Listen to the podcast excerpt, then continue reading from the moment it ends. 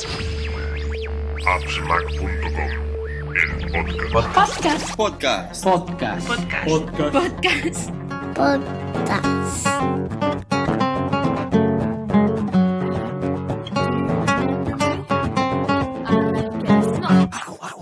Hola a todos, bienvenidos al podcast 31 de appsmac.com. Ha pasado pues eh, un año casi, no, o sin casi, de, de la última vez que grabamos un podcast regular. Bastantes meses desde el último podcast, el podcast 30, que fue aquel, aquel podcast, como no, especial desde, desde Nueva York, aquel viaje que, que hice en, en marzo. Y bueno, hemos vuelto. Hemos vuelto, pues en este caso estamos aquí Oscar, Oscar y yo. ¿Qué tal, Oscar? Buenos días. Hola, buenos días. Bien, bien. A ver qué, qué- cómo, cómo, cómo sale el reencuentro o el reinicio del, pro- del podcast. Eh, bueno, no sé, por mi parte, muchísimas ganas de, de grabar, aunque me voy sacando el gusanillo cada día con este Apps Mac en 8 minutos. Y no sé tú si tenías ganas de, de volver. Ya había mono, ya. La verdad es que sí. Lo que pasa que, como siempre, entre los turnos míos y los turnos tuyos es muy difícil compaginarlos. Pero bueno, intentémoslo otra vez. Yo creo que tenemos bastantes cosas que, que contar y, bueno, eh, explicar nuestras, nuestras experiencias y, y nuestro día a día. Yo he escuchado muchísimos podcasts estos, estos meses. Cada día cuando corro escucho. Y es aquello siempre te queda las ganas de, ostras, esto me gustaría explicarlo cómo lo hago yo o, o- o rebatir lo que, lo que dicen otros. Y bueno, es lo que queremos hacer, ¿no, Oscar? Exacto. Sí, sí. Y hoy, como hoy no ha podido estar eh, Jesús, eh, Autoy, pero hemos traído un, invitado, un invitado que últimamente se le está oyendo bastante por la, por la blogosfera, por Twitter. Es un. Bueno, alguna vez he nombrado, lo he nombrado en, en- los podcasts de, de Asmack en 8 minutos. Eh, últimamente se está, se está volviendo escritor a casi tiempo completo y aunque hace otras muchísimas cosas, que es eh, Eden Expósito. ¿Qué tal? Buenos días, Eden. ¿Qué tal? ¿Cómo estás, Cristian? Pues como sabéis, Eden escribió, escribió un libro, publicó por lo menos un libro hace, hace unos meses. ¿Cuánto tiempo hace ya de, de tu Pues Apple sin agosto. papeles? Fue en agosto. En agosto de este año. Hace tres meses y pico, ¿no? ¿Ya? Sí, sí, sí, el tiempo, el tiempo pasa rápido. Eh, bueno, como sabéis, yo hace bastante tiempo que, que estoy metido en el, en el mundo paperless, que estoy muy contento de, haber de- tomado ese paso, que lleva un, bueno, pues lleva un- unas llevar unas pautas, eh, hacer una pequeña inversión, sobre todo en un escáner, si no tenemos un escáner adecuado, pero que después todos son, todos son alegrías. Y si, eh, bueno, ya lo comenté en su día, pero si estáis interesados en ese tema, pues el libro de, de Eden es perfecto, porque toca, toca todos los temas, que todo lo que debéis saber para, para adentraros en ese mundo paperless, y además en castellano, que es, es algo que, que hacía falta. ¿Qué tal las, la- las ventas y sobre todo pues los lectores? ¿Están contentos? Porque yo las críticas que he visto, la mayoría... No he visto Sí, la- críticas negativas de ese libro. No, la verdad es que ha estado mejor de lo que esperaba la, la recogida de, del feedback de la gente, ¿no? Está muy, muy contenta con, con el libro y la verdad es que se está vendiendo bastante bien. Sí, porque el libro toca, pues como digo, todos los aspectos y esas dudas iniciales que puedes tener o para qué es, cómo hacerlo y qué pasos a seguir, pues lo, yo creo que lo, lo explicas lo explicas muy bien. A mí, a mí me gustó me gustó mucho mucho ese libro. Oscar, tú el tema paperless no, no, No, estás no. puesto. No lo practico. Leí un poco el libro por encima, pero no, no lo encuentro. Para mí no lo encuentro utilidad de momento. O sea, ya las facturas ahí siguen almacenadas.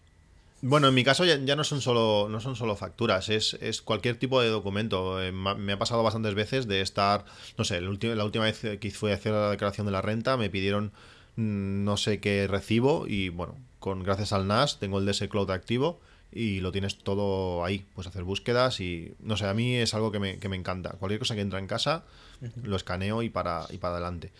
Pero Eden eh, no solo, mm, bueno, no se quedó ahí, por decirlo así, y ha escrito ahora un segundo libro, eh, Hassel sin problemas, que nos toca Hassel a fondo. Mm, Sé que es un tema que también he comentado bastante, que mucha gente me ha hecho preguntas, y mucha gente pues eh, tiene eso de, ostras, sí, se automatiza, no sé, muy bien, pero es aquello de ese miedo de, de- de empezar a usar la aplicación. Y creo que en ese caso eh, Eden también toca muy a fondo este tema. Eh, ¿Cuánto te puede llevar a escribir un libro como, como este Hassel sin problemas? Pues este Hassel sin problemas me ha llevado dos meses y medio.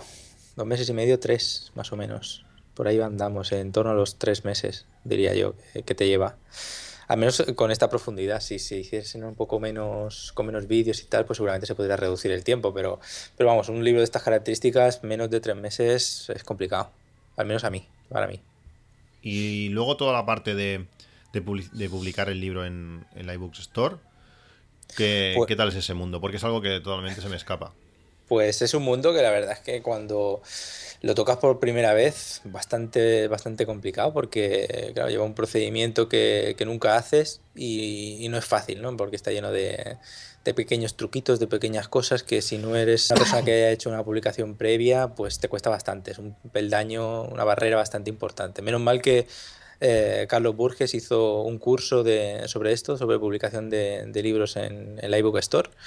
Y yo tuve el placer de asistir a, uno, de, a uno de ellos de forma virtual y me abrió un poco los ojos de, cómo se hacía este proceso. ¿no? Y además ahora hace poco ha sacado un libro eh, también para, ayudar a, completar todo el proceso que está francamente bien si te quieres dedicar a, publicar libros en la iBook Store.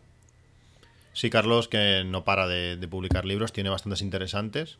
He leído, he leído alguno, de, alguno de ellos y tiene bastante, bastante experiencia en el, en el tema. la mayoría de libros así de en tecnología son de los primeros puestos ¿no? en, la, en la ebook store. Sí, sí. Bueno, pues eh, luego tocaremos algunos aspectos también de Hassel en, en este podcast.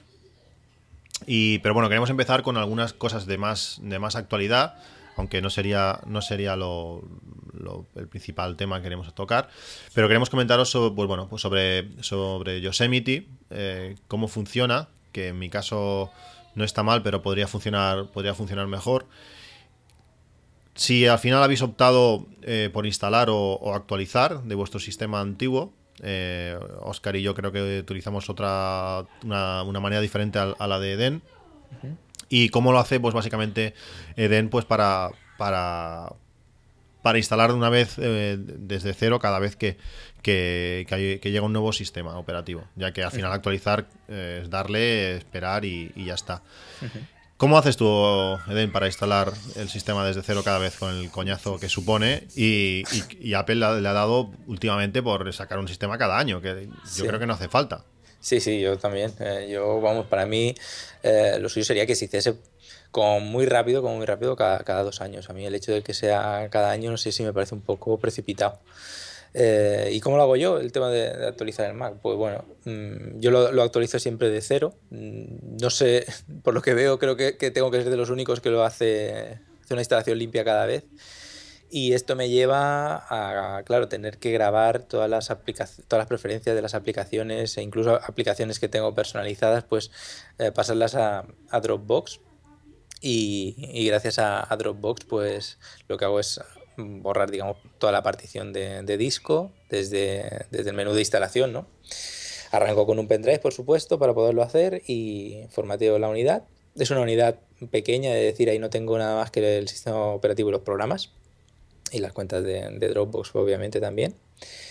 Y una vez que formateo todo el, toda la partición, lo instalo y lo primero que hago es eh, añadir Dropbox al sistema y ahí lo tengo prácticamente todo. ¿no? Tengo todas las preferencias de las aplicaciones, eh, bueno, en fin, backups de, seguridad de, esas preferencias, todas las eh, preferencias o reglas de Hazel, en fin, todo, todo acaba en mi caso en Dropbox.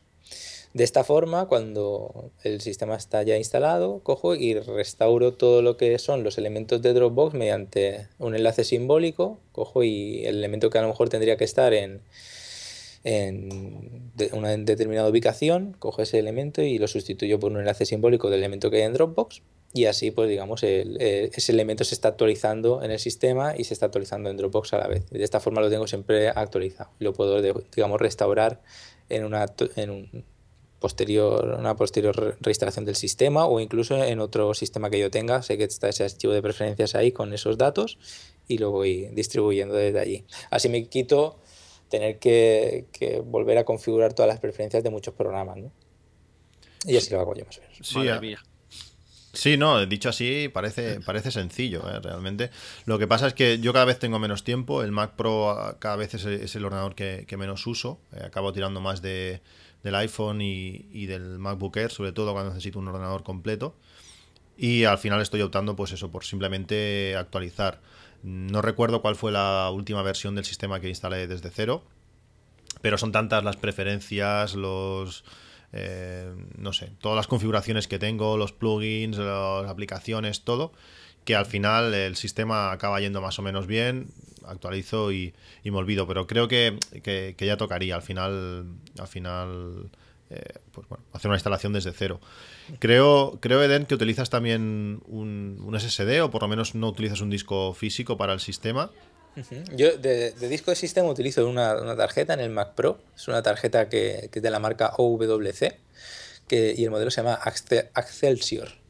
Y esa es una tarjeta SSD que se engancha en un slot PCI y el ordenador la ve como si fuese un disco duro normal al uso. Entonces eh, cojo y ahí pongo el sistema, es un disco pequeñito que, que lo uso únicamente para eso. Son 120 gigas creo y, y ya está, lo, lo, utilizo para eso y la verdad es que va bastante, bastante rápido en comparación con, con, los otros discos SSD que también tengo en el sistema, pero hay que tener en cuenta que en el caso del Mac Pro que yo tengo, que es el de la versión 2010, eh, no es el negro nuevo, sino el, el antiguo plateado, ¿no? Grande. Eh, el bus de, del, del, SATA, de los discos, eh, limita la velocidad de los, de los SSD y a lo mejor únicamente puedes conseguir unos 250 megas por cada, por cada bus SATA. Entonces, para conseguir la velocidad del Excelsior se tiene que hacer un RAID de discos SSD y total. Al final creo que eh, la, la, inversión más baja por, con la máxima velocidad es conseguir una tarjeta de estas y utilizar esa tarjeta para, para meter todos los programas y el sistema para que vayan volando, vamos. Yo, mi pregunta iba enfocada a, a, dos temas. Uno era este, el tema de velocidad. El otro día hablando contigo, pues eso, me comentaste lo de la velocidad.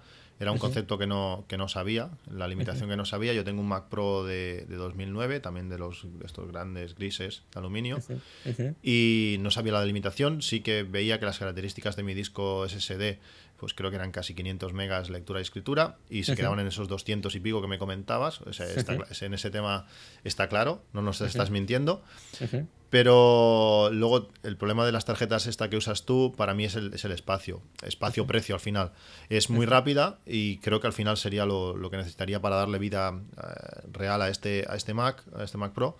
Lo que pasa es que con 128 gigas eh, supongo que es la suma de todo, ¿no? De no formatear cada vez, de no de ir metiendo cosas, pero se me quedan muy cortos. Eh, al final tengo 256 eh, gigas en el SSD y tengo que hacer pues enlaces simbólicos a Tutiblen y un montón de cosas porque se me queda se me queda todo muy muy justo.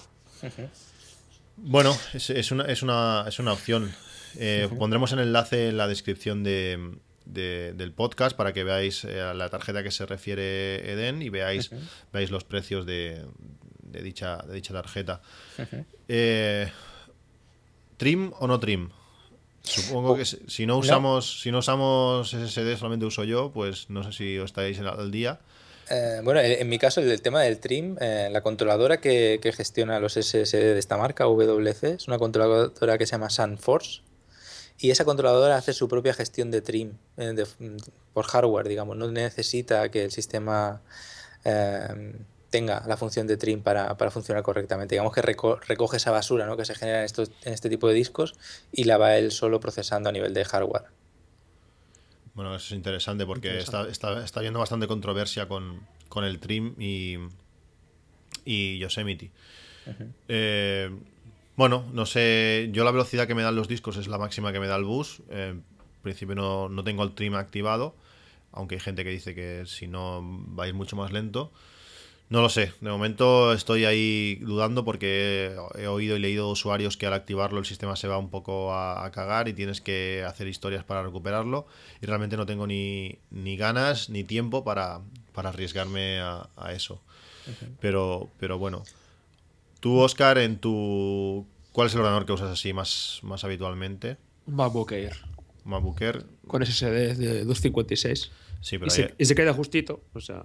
Sí, pero hay poco que decir. Es un, No, no, disco, un disco de Apple, Apple lo gestiona y ahí no podemos hacer, no podemos hacer mucho más. Y en el Mini no tienes SSD, ¿no? Supongo. No, no, no. no, no. Lleva dos Western Digital Black de 750 creo que son. Y está como venía de, de- de fábrica.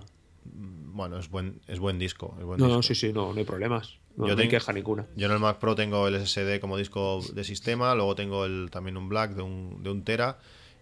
La diferencia de velo- de velocidad existe, está ahí, ¿no? Pero tampoco es un disco lento ni mucho menos. Sí que hace bastante más ruido. Sí. Pero, pero bueno. Eh, supongo que los dos tenéis eh, instalado Yosemite. Eh, Sí. ¿Qué cosas no buenas habéis visto del sistema? A mí por el momento me funciona realmente bien. En, tanto en el Mac Mini como en el MacBook Air. No lo he encontrado. A ver, tampoco. Es que últimamente lo uso muy poco, muy poco, muy poco. Yo tiro más de, de iPhone o de iPad que, que de ordenador, y pero, pero lo normal no he encontrado pegas ninguna, ¿eh? De problemas de funcionamiento ni nada. Y eh, los dos actualizados, ¿no? No son iteración de cero. Yo el sistema me de- funciona, me funciona bien, pero como os comentaba antes, que eh, llevamos pues una hora y pico grabando, bueno, grabando, eh, hablando antes de, de- de hacer la grabación del podcast. eh, yo tengo un fallo recurrente que me pasa siempre, o el 98% de las veces o más, que cuando yo no soy de apagar el, equipo, cuando lo pongo, lo suspendo, que me voy de, estar delante de él, cuando lo vuelvo a encender no tengo red, por lo menos red por cable no, no me funciona activo la red wifi y a partir de ahí pues la recupero. Si se duerme con wifi, pues al, al reiniciar tengo que apagar el wifi y volver a encenderlo. Cosas muy extrañas. Y eso me está obligando a, a apagar el equipo cada, cada vez. Algo que no, no me gusta porque ese tiempo que tarda en arrancar, aunque arranca muy rápido, pero, pero me, me molesta. ¿Tú, Eden, has tenido algún problema así destacable? Yo lo, lo mismo, lo mismo que te comentaba, lo mismo que tú, pero en una eh, bastante menos cantidad, ¿no? A lo mejor un 20% de las veces que, que he despertado el Mac Pro sí que me ha sí que se me ha, me ha pasado esto y he tenido que reiniciarlo, pero, pero bastante menos, no, no, no tanto como tú. No, los sistemas, los sistemas de Apple funcionan bastante bien, sobre todo este OS X. Lo que pasa es que yo no sé si hace falta actualizar cada, cada año. Es una cosa, al final estás siempre en fase, eh, no voy a decir beta, pero estás siempre en fase de esperando la estabilización. Sí, sí, sí, sí. Yo creo que, que el, el sistema operativo a partir del- de la versión punto .4 es cuando empieza la cosa a ponerse bien, madurita. Creo que es- esas primeras versiones desde la 1 hasta, o desde la 0 hasta la 4 es un poco para arreglar este tipo de fallos, ¿no? Claro que tenernos que cambiar de sistema cuando ya estamos llegando a, a ese punto de maduración y volver a empezar otra vez eh, desde esa versión 0 para volver a pasar por este tipo de problemas creo que es sí, innecesario a lo mejor, ¿no? En muchos casos. Yo creo que esto favorece a los desarrolladores para que la cosa no se pare, para tener que actualizar aplicaciones, para que los de Parallels vivan cada año con esos con esas actualizaciones abusivas y estas cosas, pero para el usuario, pues al final eh, no para mí no, no creo que sea nada bueno. Al final, en, en este Yosemite pues ha habido bastantes mejoras, pero bueno, también podría ser una actualización a los sistemas antiguos. Y al final te encuentras que si el- tu equipo no es el más nuevo, pues siempre hay algunas cosillas que no, no van a acabar de, de funcionar. Pero bueno, eh, por lo general las actualizaciones suelen funcionar bien, las betas ya lo hacían bastante. No sé si tuviste la oportunidad de probarlo. Y bueno, no sé, yo contento con, con, este, nuevo, con este nuevo Yosemite. Sí, todos yo creo que estamos más o menos contentos del funcionamiento de esta, de esta versión y de las novedades que trae. Pero es eso, creo que, que a lo mejor dos, o sea, una actualización cada, cada año es un poco imponer un ritmo un poco fuerte, ¿no? Que muchos usuarios pues, están un poco agobiados con, con tanta actualización. Sí, yo creo que se están obligando demasiado. Parece que no llegan a iOS, no llegan a, a OS X y, y con el iPhone también. No sé, se están poniendo unas obligaciones que, que no sé si están pudiendo cumplir eh, bien, no sé. Con, eh, con, con iOS pues pasan cosas similares, pero, pero yo creo que aún es peor. Eh, no sé, no sé qué iPhone tienes tú, Eden. Yo el iPhone 5, Bueno, es, eh, es un hardware que está bastante más probado, ¿no? Este iPhone 5. ¿Qué tal se desarrolla, o se desenvuelve este, este iOS 8 en, en este iPhone 5? Pues la verdad es que bastante, bastante decente. No, no tengo unas pegas así muy grandes. Eh, lo único que he hecho ha sido desactivarle em, los movimientos extras que trae ¿no? el sistema. Hay una opción en, en los ajustes que permite reducir la movilidad ¿no? de todas las de todas las aplicaciones cuando se, se abren o se cierran, que las cambia por un fundido. Y lo único que he hecho ha sido ponerle esto y creo que sería más por gusto personal que otra cosa porque no, no he notado una ralentización de, de, de iOS en este, en este terminal. A mí, esto- a mí esa opción me molesta muchísimo. Eh, la tengo puesta en el, en el iPhone de mi mujer, que también es un iPhone, un iPhone 5. Y me molesta mucho porque con el, con el efecto este de ampliar, de este zoom que hace iOS 7 y iOS 8, eh, te, te lleva como a la carpeta que estás, que estás seleccionando. Cuando tú pulsas una tarjeta, se hace como zoom y sabes de dónde vienes. Pero con ese efecto, eh, eh, te pierdes, es- ¿sabes? Apa- Aparece como de la nada. Es algo que no, que no me gusta. Yo, por ejemplo, el efecto este que hace, ahora no recuerdo cómo se llama, de el parallax, este, el movimiento del fondo de- del- Sí. del iPhone, a mí esto no me gusta nada. Pero no puedo desactivar una cosa sin desactivar la otra.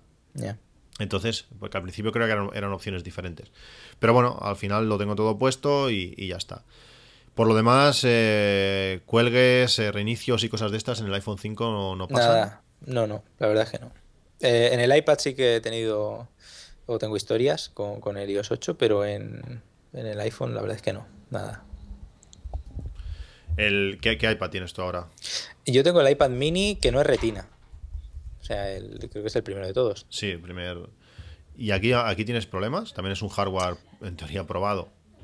También es un hardware probado, pero tengo problemas, por ejemplo, a la hora de pulsar eh, diferentes elementos ¿no? en la pantalla táctil. Parece como si no lo reconociese como, como es debido. Y he probado reiniciando, haciendo un hard reset, ¿no? pulsando el botón de home y el de arrancar. Y, y no logro que, que vaya con la fluidez que, que iba en, en iOS 7. También me pasa mucho a la hora de escribir. Cuando escribo texto, parece como si fuese mm, lenta la, la recepción de esas pulsaciones de teclas y al final todas se terminan escribiendo como a la vez, ¿no? No, no tienes un feedback claro de, de esa pulsación de teclas. Al final llegan todas las pulsaciones como juntas, ¿no? En, determinada- en determinadas ocasiones. No siempre, pero en más ocasiones de las que me gustaría ver. Eso, eso es bastante molesto. Eso cuando pulsas y no responde. eh, Da una sensación bastante, bastante fastidiosa. ¿Y tú, Oscar, qué tal tu iPhone 6? Al final tenías el iPhone 6 normal, ¿no? Sí, el iPhone 6 es normal. A ver, el iPhone 6 tira que te va, pero el iPad fatal de los fatales. O sea, el iPad que es un iPad Air desde la versión 8.0 de mal en peor. No sé por qué, no acabo de entenderlo, pero no. Se queda como congelado, tiene lag, como dice Dan, en las pulsaciones del teclado. A veces se despliega el teclado, a veces no se despliega el teclado. Y tiene unos fallos ahí que no. No. no. De Lo- saberlo me hubiera quedado la versión 7, lo tengo clarísimo. ¿eh? ¿Lo, lo tienes actualizado la última? Sí, ¿no? Supongo que Sí, sí. la 8.1. 8.1. Es Yo que- creo que para, también son. es- para mí me da la impresión de que son problemas de las, de las aplicaciones que aún no, no están adaptadas para la iOS 8. Es como si abres aplicaciones, intenta coger el máximo de memoria RAM y luego esa aplicación, cuando tú la cierras, no libera esa memoria y, claro, y fu- fuerza el, el- el- el cierre de la aplicación, la siguiente que vas a abrir. Pero, pero no debería ser así. Es que no lo entiendo. Con iOS 7 no pasaba y con iOS 8 me está pasando continuamente. Yo el iPad es lo que, lo que menos uso y cuando lo uso, lo uso para, para reader y poco más. Me gusta desayunar con leyendo noticias o leyendo artículos de diferentes blogs. Y entonces, claro, al salir- no salir mucho de la aplicación no tengo, no tengo muchas historias. Pero sí que es verdad que con las primeras versiones, eh, 8.0, había unos fallos brutales. Eh, querías comprar una aplicación y, y el teclado no te aparecía en modo apaisado, por lo menos en mi caso. Salía en modo vertical y tenías que empezar a mover el iPad para aquí y para allí. Cosas muy raras. Con los teclados están pasando cosas muy, muy extrañas. A mí, Bueno. cosas, cosas de velocidad, no realmente no, no he tenido muchos problemas. El problema con las extensiones, todos los que tú quieras y más. O sea, no puedes reorganizarlas. Se quedan como, cuando abres el panel de extensiones, como solapadas, el texto y el icono pues, infinitos. Yo poder, O sea, no, no poder ordenarlas sí es un problema conocido y, y que todo el mundo no se, se queja. Lo de esto del texto que me dices a mí, a mí no me ha pasado. Pero, pero en el iPhone problemas eh, muchísimos. El, bueno, el iPhone se- 6 a mí se me queda congelado directamente muchas veces, ¿eh? Se queda durante X segundos que no reacciona, ni swipe, ni nada de nada de nada, y bueno, y al rato reacciona. A ver, sobre todo también con WhatsApp, ¿eh? Las cosas como son. Yo no sé si es que es la puñetera aplicación esta que todo el mundo quiere, que yo no sé por qué. Pero Todo el mundo quiere porque todo el mundo tiene. Ostras. Creo que es Es eso. que lo de, lo de WhatsApp es. Es que lo de, de WhatsApp es miserable, ser miserable ya, tío. No puede ser. Sí, sí, o sea, es, es vergonzoso. Que actualicen ya, por Dios. Sí, es que. Jo. ¿Cómo puede ser que no sé cuánto, un mes después o no sé cuánto hace ya que, aún tengamos esa aplicación y dices, mira, al final, si la aplicación va, pues oye, va, pero es que en, el iPhone 6 Plus no va. Cuando yo muchos WhatsApp no los recibo, los recibo hasta que no los recibo hasta que entro a la aplicación. Y cuando entras a la aplicación, la aplicación está colgada. Tarda 10, 12, 15 segundos en reaccionar. Aquello que te estás mirando el, la- el pantallote del iPhone 6 Plus y dices, hola, ¿respondes o qué?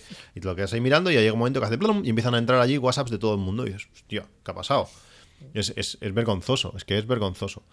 Eh, bueno, aparte de eso, eh, el iPhone 6 Plus, no sé si también te pasa, hace como una especie de refresco extraño. Es como si hicieses frames perdidos o es algo así, no sé, como si hicieses una especie de zoom, como si notases el, ese reajuste que hace de la pantalla, ese... ¿Sabes qué? El rescalado que Sí, hace. sí, sí. Pues hay veces como, como si lo vieras. eh, a mí se me reinicia bastantes veces. Eh, hay veces que se quedan colgados no solo el WhatsApp, sino otras aplicaciones se quedan esperando. Hay aplicaciones, por ejemplo, que hoy me ha pasado, bueno, me pasa cada día, es una cosa.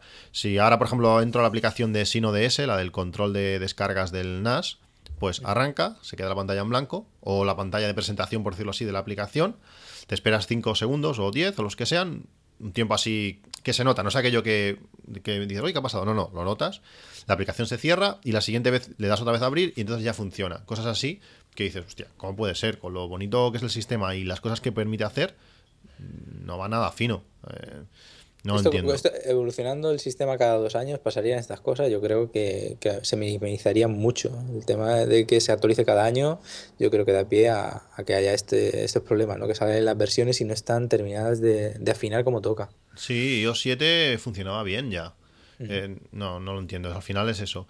Sigue va añadiendo nuevas características, pero pasas por un periodo que, que- que no, nos, no nos merecemos.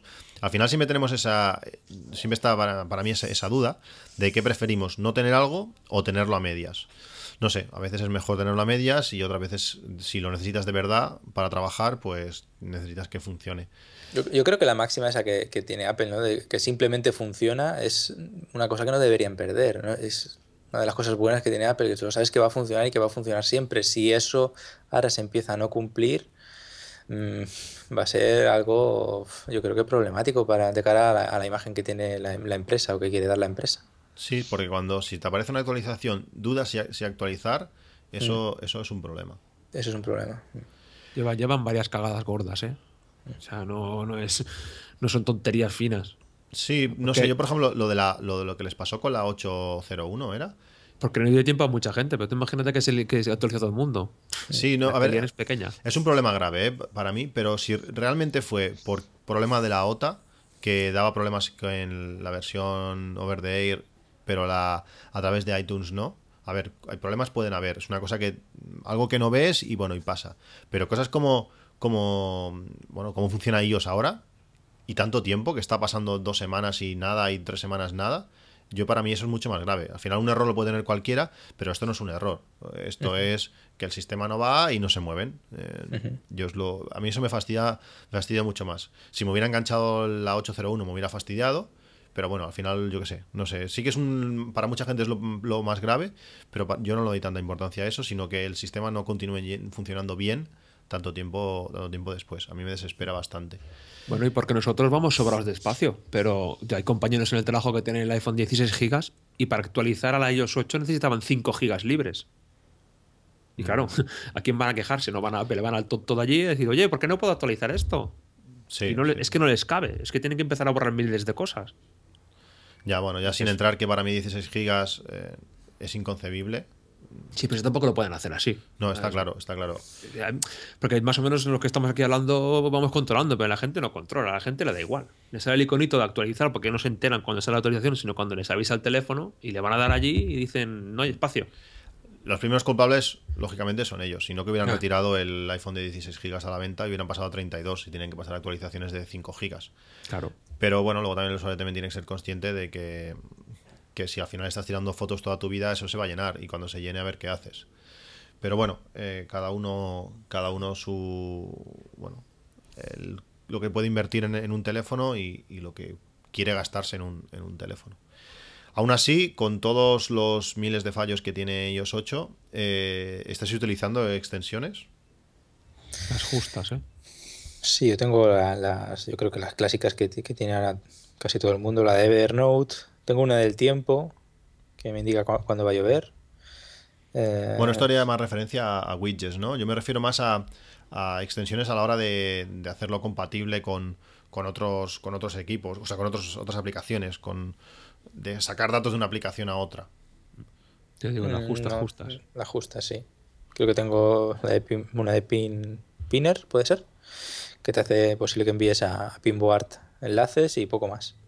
Yo creo que la de One Password y ya está. que la que Sí, tengo. la de OnePassword también la tengo yo. Y la de Pocket, bueno, pero Pocket no es extensión, es una como especie de aplicación o algo así. Ya está. Sí, sí, sí, sí. No, no, porque es que le- les he cogido manía. Yo para mí que todos los problemas que arrastran tanto el iPad como el iPhone son de las extensiones de los teclados y de los widgets. Es que no lo entiendo. Sí, los teclados tampoco terminan de ir todo Los lo teclados fino probé, que- probé de Text Expander y bueno, me duró 0, coma. Fuera. Bueno, yo creo, yo de extensiones tengo un montón y estoy, y estoy intentando conseguir más. Es, es lo mejor de ellos, 8, eh, con diferencia. Yo tengo, tengo unas cuantas extensiones, por ejemplo, la, la de Clip. No sé si habéis visto eh, la aplicación esta de Clips. Ah, sí, esta también la tengo yo, es verdad. Esto, esto es brutal, pero brutal. Mira, ayer, ayer antes de ayer, eh, bueno, no- ahora no sé si la aplicación de Eclipse es gratuita o, o es de pago. Lo que le echo en falta es que no tenga un- una versión para, para OS X, para tú poder ver eso, eh, esas cosas que copias en el teléfono en, en tu Mac. ¿No la tiene? Mm, Yo no me suena que tenga Bueno, aplicación ahora, para ahora- OS ahora- X. ahora lo buscaré. Pues, le- por ejemplo, ayer me pasó eh, que, que iOS 8, o no sé si iOS en general, o las versiones anteriores lo hacían o no, pero eh, iOS 8 tiene como, como, como diferentes portapapeles. Y, a veces copias texto. Y. Mira, ahora, ahora me visita. Ahora me visita mi hija. Pues tiene como diferentes, diferentes portapapeles. Y a veces copias un texto y cuando lo pegas en otro, en otro sitio. eh, no, no pega lo que tú quieres que pegue. Esto es súper curioso. Y no había manera de solventar esto ayer. Estuve copiando un enlace y cuando pegaba en el otro, cuando pegaba donde lo tenía que pegar el enlace, no había manera. Me pegaba el texto que tenía anteriormente. Esto con Clips, tú le das a la extensión de Clips, eh, te aparece todo lo que ha detectado. Y está, te separa en, en esa misma extensión, te separa lo que es texto, te separa lo que es, lo que es enlaces, pero todos los enlaces que hay en la, hay en la aplicación, el enlace de la, de la página de arriba, es brutal, es brutal. Entonces tú seleccionas el que quieres y ya puedes pegar. Y luego en el widget que también tiene, pues puedes seleccionar el que quieres y puedes ir copiando y pegando en todos los sitios. Esto, esto es impresionante. Desconocía Clips, ¿ves? Clips es brutal. Yo no, digo, no sé si es de pago o no, pero No, no, no, gratis. es gratis. Lo, lo tenía comprado, lo eliminé, no sé por qué, porque o no iba bien en el momento que lo probé en su, en- cuando salió. Y ayer lo utilicé y no se va a ir de ahí, está clarísimo. Después, eh, es que, no sé, tengo, tengo un montón. Eh, tengo, por ejemplo, pues las extensiones de una aplicación que se llama Screenshot. No sé si la conocéis. Luego ir- iré poniendo enlaces de, en, en la descripción del podcast, iré poniendo todas estas cosas. Eh, eh, Screenshot, que lo que te hace es saca una, una imagen, bueno, una captura, por decirlo así, de la página web que estamos visitando. Eh, pero no, no simplemente como si fuese una captura de pantalla, sino que en teoría es una captura de toda la extensión de la web. Entonces, para sacar, no sé, la web de Apple, ostras, qué chula, pum, le das y lo, y lo guardas. O, yo qué sé, el marca que tiene que es más largo que un día sin pan, pues le das y te guarda todo, toda la página de, del marca en, eh, bueno, pues en un PDF. Pues esta, esta está bien, para sacar una captura de, una web. Después tengo también la extensión de, de, de Wunderlist, que podría ser pues como para tareas o para, para lo que queramos utilizar Wunderlist, una aplicación gratuita que lleva mucho tiempo corriendo por iOS. Luego hay una, hay una aplicación que se llama, a ver si la encuentro por aquí, eh, se llama PDF Provider, que bueno, permite más o menos manipular PDFs. Pues en la última actualización ha sacado la opción de exportar a PDF. Pues eh, bueno, ahora es la que estoy utilizando para exportar a PDF. Quería comprar una aplicación de PDF Converter o, algo así, pero ahora ahora ya lo suministra esta aplicación y con eso lo, lo estoy utilizando. Realmente cuando, cuando te mueves por una web y la exportas como PDF, el resultado suele ser nefasto. Algo que no está, que no está preparado para PDF el resultado no es bueno. Pero si nos hace falta, pues esa ahí la tenemos y esta, esta lo hace. ¿Qué más? Eh, tengo, bueno, la de Eclipse que os comentaba. Después hay extensiones para abrir eh, en Safari o abrir en Chrome. Esto está bien. Cuando estás, por ejemplo, en Tweetbot, pues necesitas abrirlo en, otros sitios. También tienes la extensión para añadirlo a, a Pinboard. Eh, bueno, hay un montón, montón de extensiones. Y luego están como estas pequeñas aplicaciones que también están en, el, en, la rejilla de, de, extensiones o de, o de maneras de exportar, pues también hay, opciones, por ejemplo, Transmit está súper bien, la aplicación está para, para, FTP, que últimamente estoy utilizando, estoy utilizando mucho, pues gracias a, la extensión esta que tiene, podemos eh, subir cualquier archivo de cualquier cosa a, a, Transmit. OmniFocus también tiene la tuya, la suya, Pinterest, eh, Fantastical, Pinboard. O sea, tengo un montón de aplicaciones que, que permiten pues desde otras aplicaciones extenderse y es algo para mí lo más interesante que, lo más interesante que tiene, que tiene iOS 8. No sé si tenéis alguna más así que os haya ocurrido.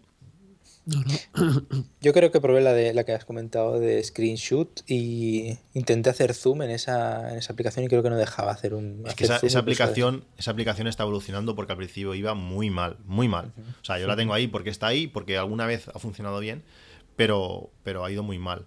Luego, otra cosa que tienen las extensiones es que son, son unos trozos de código muy, muy felices. ¿Vale? Tú le das cualquier cosa y te dice, sí, sí, sí, mándamelo a, a yo qué sé, a, a Screenshot o al PDF provider este. Venga, vamos, conviértemelo en PDF. Y luego te va a PDF y lo que genera es nada, no hay nada. Claro, le has mandado a saber qué y dices, hostia, es que esto no lo puedo convertir, pero él lo convierte, ¿sabes? Él, lo intenta. Al final el resultado es malo o es nulo, sí. Pero bueno, el, aún falta todo, pues, que sean más inteligentes las extensiones y aparezcan cuando pueden o que te digan, oye, esto no lo puedo convertir, que me están mandando una piedra y esto no lo sé qué hacer con ello, ¿sabes? Luego también están las extensiones de, por ejemplo, de, del carrete, estas aplicaciones que nos permiten, pues, como por ejemplo Camera Plus, que permite, eh, Camera Plus, que me permite pues editar fotografías desde el mismo carrete y estas cosas, que dan muchas posibilidades. Al final, todo esto no lo estoy utilizando mucho, pero, pero están ahí y yo creo que aún nos faltan ver las aplicaciones potentes de, de verdad. Eso va a ser, va a ser interesante. Sí, a medida que vayan evolucionando, yo creo que esto va a ir cogiendo forma. Ahora estamos en el principio, está todo un poquito verde, está apuntando maneras muchas cosas, pero yo creo que en los próximos meses creo que veremos cosas usables, bastante, bastante usables, bastante, interesantes.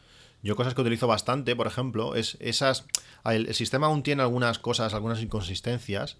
Como depende del tipo de archivo, no te aparece esta rejilla de exportación, sino que aún te aparece el abrir con.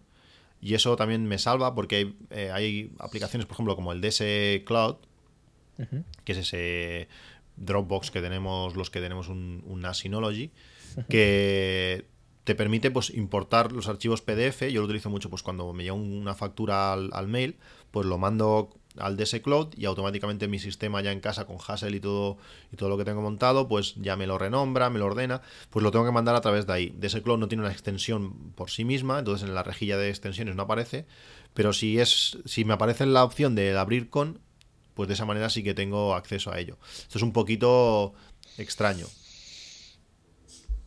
No sé cómo lo hacéis para, para mandar algunos archivos o no utilizáis este sistema para mandar archivos a, a vuestro NAS o porque también de la misma manera puedes hacerlo con el DSFile o con, o con otras aplicaciones, ahora con el DSNote de, que ha sacado también Synology.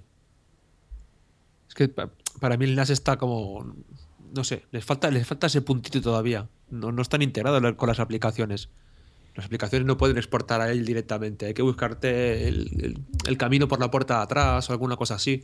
O, o, aplicaciones específicas que sean capaces de leerte lo de la otra para poder pasarlo al NAS.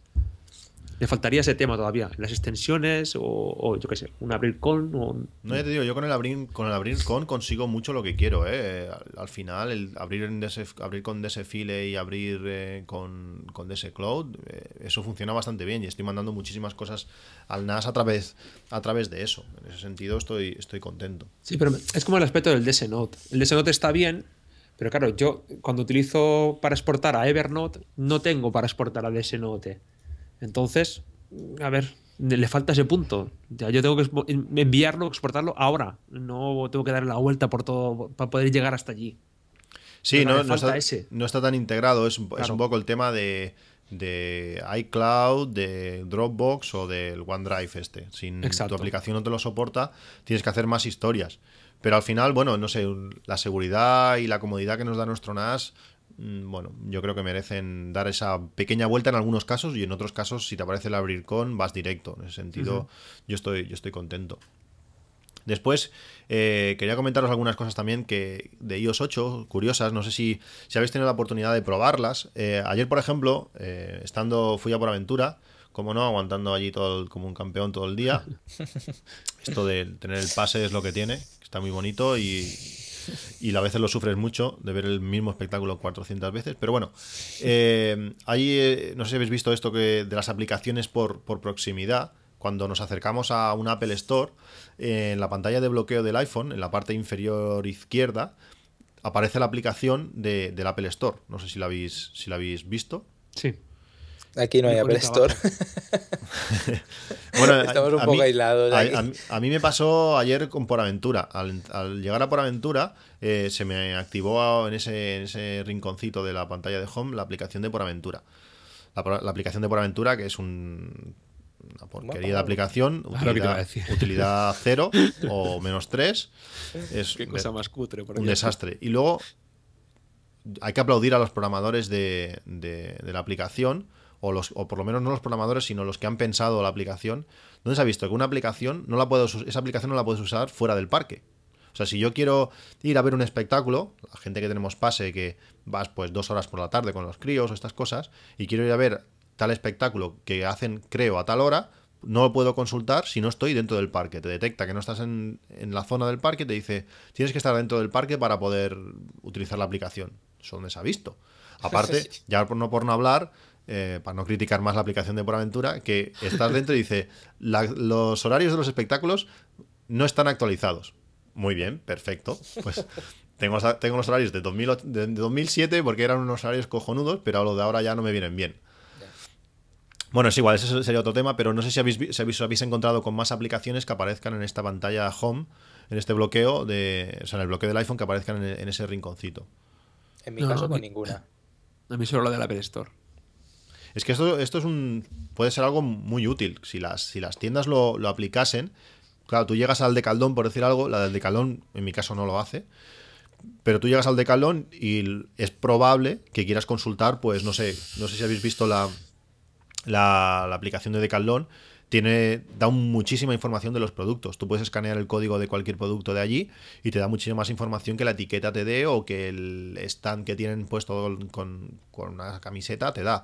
Te da pues información del peso, de sirve para correr, la humedad y estas cosas. Y es súper útil. No la conocía, yo no sabía que había una aplicación de, de para, para esto. Sí, para el iPhone está, está muy bien, es una, una aplicación muy completa. Y si la ves desde casa, pues puedes ver si en tu Decathlon más cercano, en teoría, tienen el producto ese que quieres. Está, la aplicación está muy bien. Pues sería súper útil que apareciese esa esa pantalla de bloqueo y tú estás por ahí, ostras, quiero ver esto, más información de este producto. Pues levantar de directamente, directamente desde allí. Los que no lo hayan visto, te aparece, como digo, en la parte inferior izquierda, igual que está en la parte inferior derecha la cámara, que subes hacia arriba y, ap- y aparece la cámara, Sí. pues en la parte inferior izquierda, cuando, lo- cuando deslizas hacia arriba, te aparece la aplicación en concreto que, que- que está allí. Sería como un continuity, creo que, que es lo que lo hace. Y, Y aparece con el mismo icono y tal, porque yo nunca he visto ninguna. ninguna Sí, eh, claro, es que ahora no te puedo hacer una captura, pero el próximo día que vaya por aventura ya lo, ya lo haré. Es, te aparece, pues eso, en la parte inferior izquierda, el icono de la aplicación de, que se va a abrir. Entonces le das y se te abre. Ya está. Es, es- es un acceso directo. Si tú desbloqueas el teléfono y le das, sería lo mismo. Pero bueno, está ahí más, más a mano. Que. mm, Bueno, pues eso. Eso sería el. Aplicaciones por, por, por, por proximidad. Eh, como os he dicho al principio, eh, así por enlazarlo un poco, con todo el tema este del paperless que utilizamos y, y también lo de Hassel que también utilizamos para muchas cosas, eh, Eden ha escrito un libro sobre él y yo tenía la curiosidad de cómo y qué hay que hacer para, para publicar un libro en la, en la ebook store. ¿Es complicado? ¿Cuándo se tarda? Y estas cosas. Ahora que te- hoy te tenemos aquí, Eden. Pues se tarda, pues como he dicho, unos dos meses y medio, tres. em, aproximadamente yo voy a un ritmo diario de unas cinco páginas al día. A veces, a veces lo, lo puedo cumplir, otras veces no, porque hacer un libro pues implica muchas veces que te tienes que formar, ¿no? Tienes que investigar, hacer un- muchas pruebas. Eh, por ejemplo, con este de Hazel me ha pillado en, en un cambio de versión del programa de la 3.2 a la 3.3 y en mi caso, como digo, ha derivado esto en que había bastantes bugs en, en la aplicación, en la 3.3.0, que fue la primera que salió. Yo empecé a hacer eh, el libro con la beta, eh, probando las nuevas características de, la beta y, claro, te pasas mucho tiempo, si te ocurre esto mismo, pues reportando errores a- al programador, ¿no? Y el programador pues también tiene un, tiempo, un, tiempo para poderlo arreglar, ¿no? Pero bueno, más o menos con todo esto y estos problemas que se puedan presentar, yo creo que si te dedicas mm, cuatro o cinco horas diarias, en tres meses lo, lo puedes conseguir.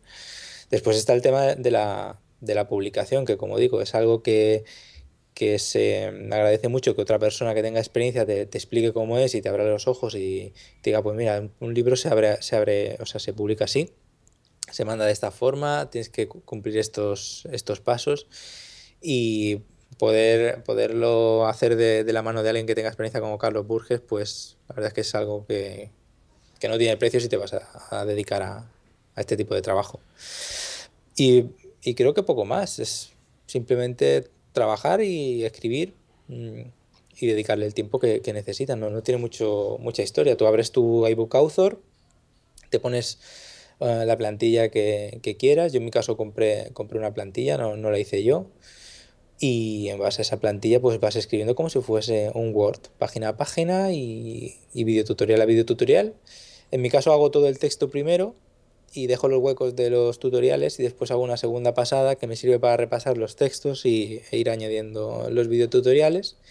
Y después pues eh, mi chica me hace de, de correctora, que la tengo frita, leyendo cosas técnicas que, que no le interesan lo más mínimo y ella pues me corrige pues posibles faltas que vea, ¿no? Que a uno cuando está escribiendo libros pues se le pasan cosas muy gordas.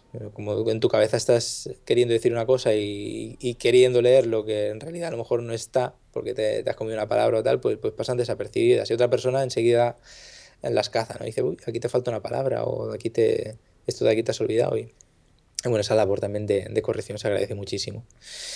Y poco más. Yo mm, creo que es una cosa que si se tiene ganas, mm, hay que tirarse a la piscina. Hay muchos temas de los que escribir, muchos huecos que, que cubrir y gente que tiene, que tiene dudas y que está dispuesta, como, como vemos, a, a comprar un libro de calidad. Un libro que realmente le, le resuelva dudas, que sea un libro interactivo, ameno de leer, que tenga muchos vídeos, muchas fotos, eh, que, que sea accesible también, ¿no? no solamente para gente que es muy profesional, sino para gente que a lo mejor se quiere iniciar en la aplicación, como, como en esta de Hazel, ¿no? que tiene, tiene una barrera de entrada, yo creo que mm, bastante asequible si se quieren hacer cosas fáciles, pero a la que te quieres empezar a meter en, cosas más complicadas, enseguida se empieza a meter por ahí el Apple Script. El Apple Script mm, ya uno no sabe muy bien por dónde tirar, dónde conseguir información en español es bastante complicado y total, al final termina desistiendo de esa parte y volviendo a hacer cosas básicas. Y es una pena porque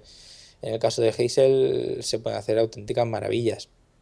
Ahora veremos cuando se desbloquee el, truco final del libro, veremos cómo podemos eh, hacer una gestión integral de todo el material multimedia que, que llegue a, a tu Mac y como todo pues va cogiendo, se va poniendo las carátulas solas, se va convirtiendo al formato que se quiera, se va poniendo en el sitio que toca, iTunes va leyendo todo correctamente, en fin, todo esto mmm, sin tocar nada, o sea, de forma mágica, eh, yo creo que merece mucho la pena por el trabajo tan, tan repetitivo y tan tan cansado, ¿no? Que es hacer todas las cosas siempre de, de la misma forma. De esta forma lo, lo, haces una vez, lo programas una vez y, y ya está. Te olvidas para siempre de, de volver a repetir esa, esa, tarea. Y lo orgulloso que te sientes cuando, cuando va funcionando todo y, y, o se lo enseñas a alguien y dices, mira, voy a tirar un archivito aquí, un torrent aquí y ya verás de aquí un rato lo que pasa. Sí, la, la gente, no se lo explica. La gente Esto es magia. Esto cómo Sí, lo sí. haces. Yo hace tiempo, hace tiempo que lo uso y estoy súper estoy súper contento. Puedes llegar a hacer, como digo, hasta puedes ir hasta el nivel que quieras. Puedes hacer algo muy sencillito, muéveme esto, conviérteme en otro y ya está. O puedes ya buscar subtítulos, que te renombre todo, que te lo mueva ya, que te lo pinte por colores según los idiomas. Pues, bueno, es lo que se te ocurra. Al final la imaginación Yo, le, le he puesto, le he puesto mm, a, a mis reglas de Hassel bastantes diálogos y así me, me va diciendo pues cuando hace alguna cosa, como va, va ocurriendo en la sombra y no te das cuenta, pues a veces me interesa saber ¿no? si ya tiene un, un archivo convertido o ya lo ha movido a tal carpeta, pues Hassel con un comando sencillo que puedes meter en, en cualquier regla, pues te dice ya está el archivo tal en la carpeta. Pues, ah, pues muy bien, muchas gracias por decírmelo y, y puedo seguir con mi trabajo, ¿no? Sí, esto, es- esto es curioso. Le puse, le puse voz a algunas reglas del Mac Mini cuando escaneo, sobre todo. Aquel problema que te comenté de, mm, bueno, mi Mac Mini pues, no tiene la mayor capacidad del mundo y entonces me pasa que cuando estoy escaneando, el, sobre todo si son varias páginas, pues como lo hace sin pantalla ni nada, porque va, va solo ese Mac Mini, pues a veces tarda un poco en convertir el archivo a PDF eh, reconocible de caracteres y estoy ahí esperando a que el escáner esté disponible para poder escanear el siguiente documento. Pues ahora en un perfecto castellano con pronunciación inglesa me dice, eh, ¿tienes escaneado el documento? Y ya está. Y, dices- y entonces dices, pues muy bien, ahora voy a meter el siguiente.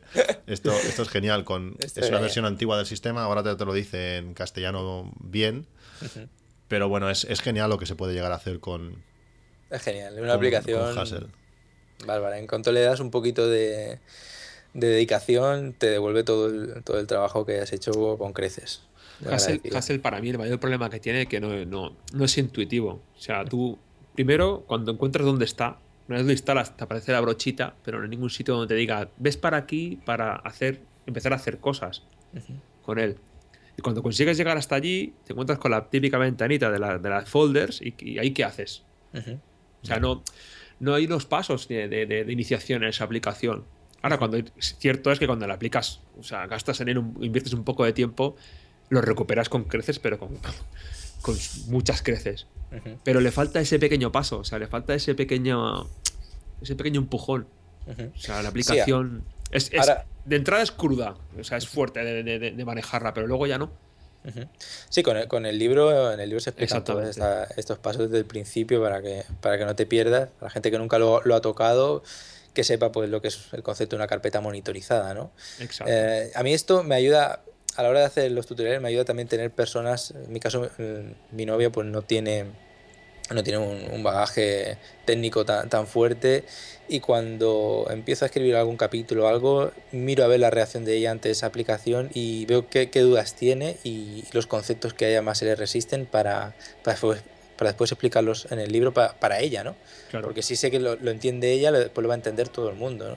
Cosas tan simples, por ejemplo, ya me tenía un problema, dec- decía que eh, no sabía cuándo una regla estaba activa eh, y era el que la tenía seleccionada, pero no la tenía marcada con el checkbox. Y se creía que seleccionando la, la regla, pues ya era que la regla estaba activa. Esos, esos conceptos que a lo mejor personas que ya tenemos un bagaje de Hazel eh, grande, pues no, no nos planteamos ¿no? que eso se le puede ocurrir a otra persona, pues claro, el hecho de que ella me refleje que esa duda puede llegar a existir, eh, me da pie a que yo la escriba y diga, mira, cuidado a la hora de, de activar las reglas, porque no, no basta únicamente con seleccionarla y que se marque en azul, sino que la tienes que activar Sí. mediante el checkbox. ¿no? Son, son pequeños detalles que facilitan a, a las personas que empiezan a utilizar aplicaciones pues su uso, ¿no?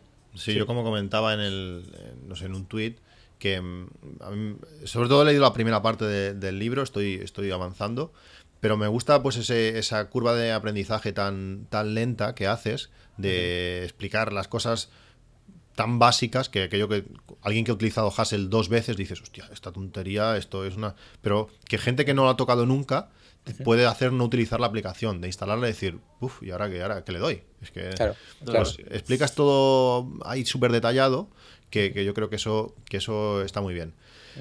Como dije en su momento, si queréis, si no habéis utilizado nunca Hassel y siempre os ha llamado un poquito la atención hacer alguna cosa de forma automática, luego ya veréis que es una cosa súper sencilla, pues el libro de, de, de DNS es ideal para eso. Yo creo que no os va a gustar seguro. Es un libro súper específico, que no es difícil encontrar libros tan específicos en, en, bueno, en todos sitios sobre estos temas y tenerlos ahí tan a mano es, genial. En este, este tipo de aplicaciones se agradece bien un libro como este por los videotutoriales que tiene. O sea, no es lo mismo leerlo e intentar asimilarlo que verlo como alguien te lo está haciendo directamente.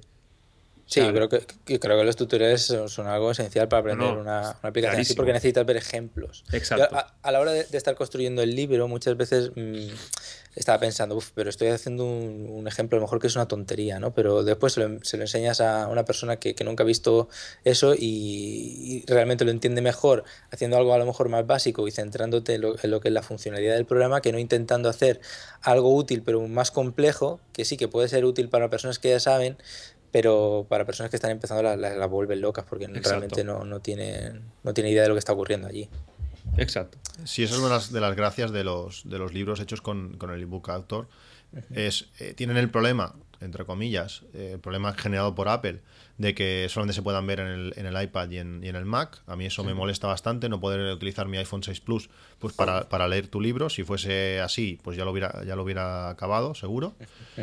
Pero, pero bueno, claro, luego tienes esa facilidad pues de, de ese- de esa parte de multimedia de poder ver pues cualquier cosa que explicas, pues verla y, y que te quede claro. Y si hace falta te lo repites tres veces, que eso, eso está genial. Sí. Y luego se puede actualizar también, eso es muy útil. Yo en este libro pretendo ir actualizándolo, no, no, no, no hay añadidos al final todos los trucos que, que me gustaría haber añadido por falta de tiempo, pero eso no implica que, que no lo pueda actualizar y es lo que pretendo hacer a medida que vaya pasando el tiempo, pues trucos o dudas que vayan surgiendo a, a los lectores, pues poder coger y resolverlos en, en esa parte final del libro. Y también que, que los lectores que vean que tienen una cosa súper útil, pues que, que me la comenten y, miraremos también de, de actualizar el libro y de, de añadirlo con ese truco, ¿no? Luego también estoy hablando con, con el desarrollador de, de Noodlesoft, de la compañía que hace Heisel, y a ver si en la versión nueva del libro hay alguna sorpresa de cara a las personas que no tengan una licencia de este programa, pues se puedan beneficiar de esa sorpresa. No, no aseguro nada todavía porque estamos, como digo, en negociaciones y, y ya veremos a ver eh, lo que sale. Parece que, que puede ser que sí, pero bueno, eh, que prueben ahora la demo durante 15 días por ahora y, y no compre la licencia hasta, hasta la versión nueva del libro. Yo, yo de ser, de ser el programador, yo lo tendría bastante claro. Al final, el, el libro es un manual para, para su Exacto. aplicación. O sea, le estás haciendo gratis, por decirlo así, un manual y incitando a la gente a, a probar tu, tu, tu aplicación, que de otra manera mucha gente no se, no se adentraría. O sea, es. No sé, yo, yo, yo lo tengo- lo tengo clarísimo. Al final. Tenéis que salir beneficiados los usuarios porque van a, van a poder utilizar esta maravillosa herramienta y el programador porque la gente va a comprar su, su aplicación, una aplicación Sí, de las sí. pocas que hay en, en la, en- para, para Mac que son realmente exclusivas y, y geniales. No lo sé, es... eh, Bueno, Bueno, a ver, podemos, a ver- a podemos ver cómo regalar alguna licencia, ¿no? Cristian, aquí o no. Hombre, y tanto, Ah, todo pues lo que sea vamos, aquí. a, vamos a regalar una licencia de- del libro a algún usuario que te escriba. ¿Qué hashtag le ponemos o qué? Lo que qué tú quieras, eh, tú mismo, Eden, lo que, lo que te apetezca. ¿Qué, Pues nada, qué crees que podemos hacer? que te escriban una, un, un Twitter, ¿no? Con el hashtag Hassel sin papeles, por ejemplo.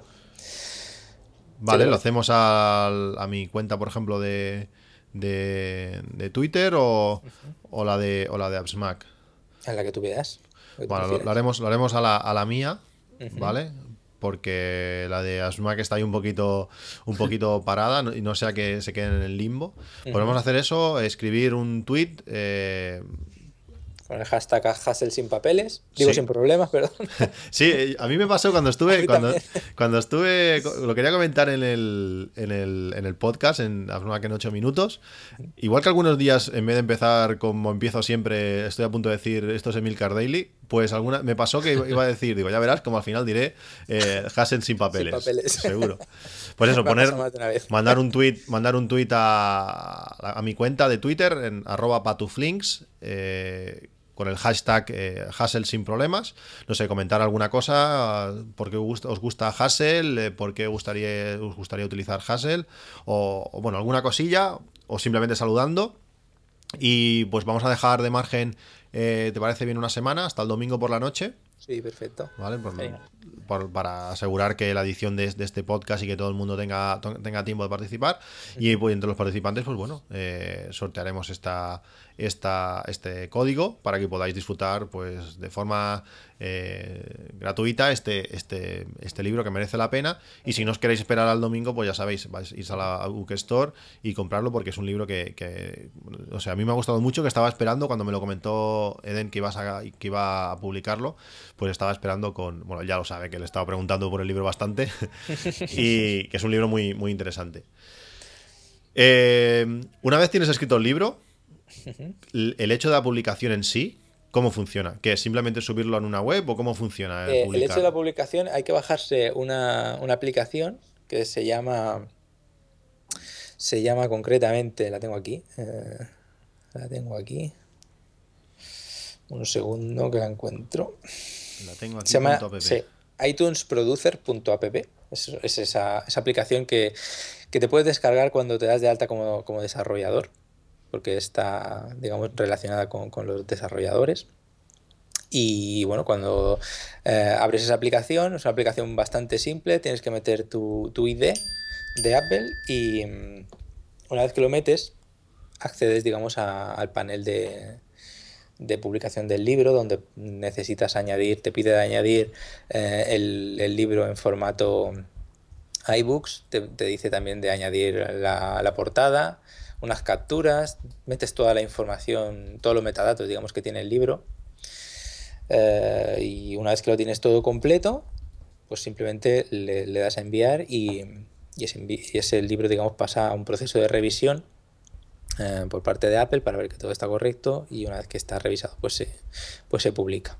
Pero vamos, eh, si la gente se quiere enterar bien, de forma concienzuda, de cómo se hace de cómo se hace este proceso, mi recomendación es que adquieran el, libro de, Carlos Burges, que está en la, en la Store, que se llama iTunes Producer para, para la iBook Store. Y está ahí a un precio muy asequible y lo explica todo, paso por paso, cómo se tiene que publicar un, un iBook, cómo se, se actualizan los libros de cara a hacer actualizaciones. En fin, mejor que, ahí no lo voy a explicar yo, yo aquí, así que, que os recomiendo que, que utilicéis ese, ese libro como guía de consulta. Además es un libro que, que os va a servir para consultar constantemente, no solamente un libro de leerlo una vez, sino yo lo tengo de, de guía, cada vez que tengo que hacer algún cambio, alguna cosa, lo consulto y, y me baso en él para, para hacer las operaciones correctamente.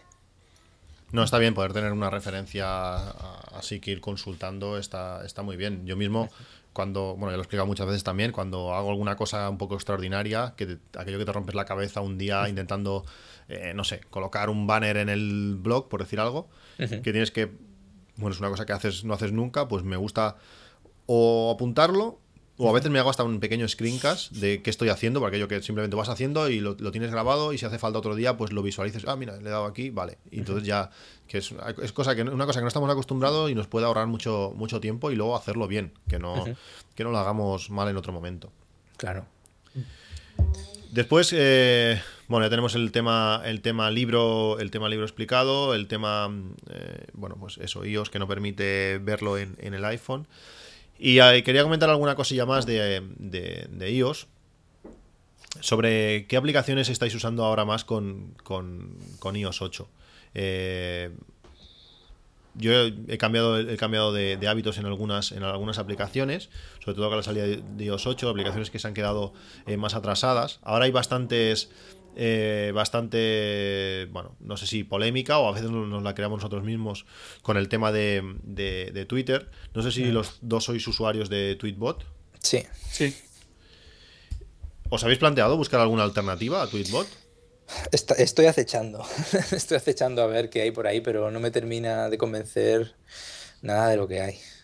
Pero sí que estoy buscando alternativas en vista de que no, las aplicaciones no se actualizan, sobre todo la, la del iPad eh, no se actualiza desde hace mucho y me estoy planteando cambiarla. Pero ahora mismo eh, las estoy usando tanto en OS X como en, como en iOS, Tweetbot, y no estoy encontrando algo que me, que me satisfaga, ¿no? ¿Tú, Oscar? Eh, Es que, es que no hay nada que le haga competencia hoy por hoy. Yo, no- yo busco, busco, busco y no encuentro. O sea, me quedo con Tweetbot, vamos. De momento, no he encontrado nada. Ninguna, que- ninguna que le haga sombra. Hace, hace días que se estaba, se estaba nombrando una aplicación que podía ser más o menos eh, sustituta de, Tweetbot, que, que era bastante más barata, que era compatible con iPad y con, y con OS X, porque a mí uno de los problemas que, que yo no tuiteo en el, en el, en el iPad, realmente el que llevo es el, el iPhone encima siempre, y a mí el problema es que no sincroniza bien con, con OS X. Antes sí que lo hacía y ahora lo hace más o menos de vez en cuando, pero otras veces en el, vas al, a tu lista del, que utilizas de timeline y tienes por leer tres días. Y dices, pero si estoy casi.